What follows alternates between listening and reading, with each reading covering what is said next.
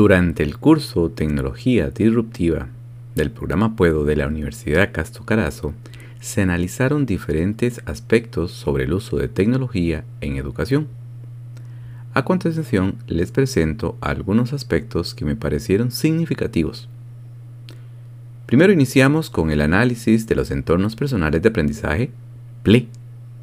Todos utilizamos información de la web con diferentes fines para satisfacer algunos pasatiempos, para mejorar el estilo de vida, para consumo de productos y desde luego para enriquecer nuestro trabajo y quehacer docente.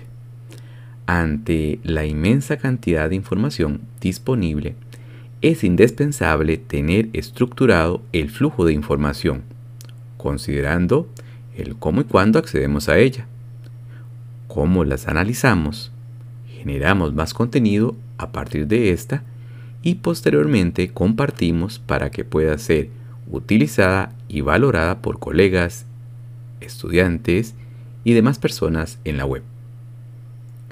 Con la creación de mi Play pude sistematizar el manejo que hago de la información, lo que sin duda será de mucho provecho.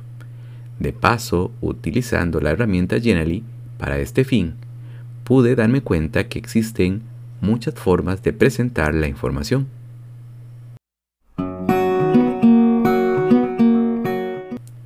Considero que la tecnología en la mediación pedagógica debe ser utilizada cuando aporta algo que los métodos tradicionales no permiten.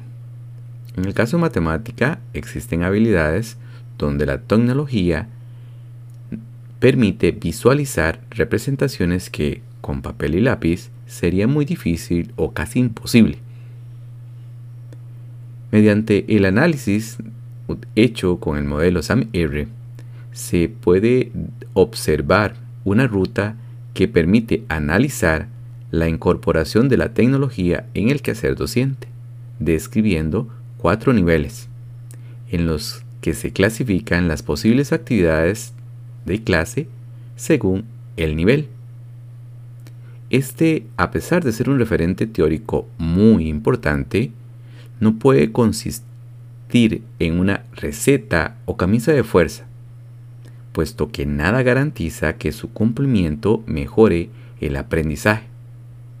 La combinación de los métodos tradicionales, según las características y contextos específicos, ha demostrado en diferentes estudios ser muy efectiva. Considero que utilizar la tecnología en el quehacer docente no es un fin en sí mismo, sino un medio para mejorar la calidad de los aprendizajes adquiridos por los estudiantes. Muchas gracias.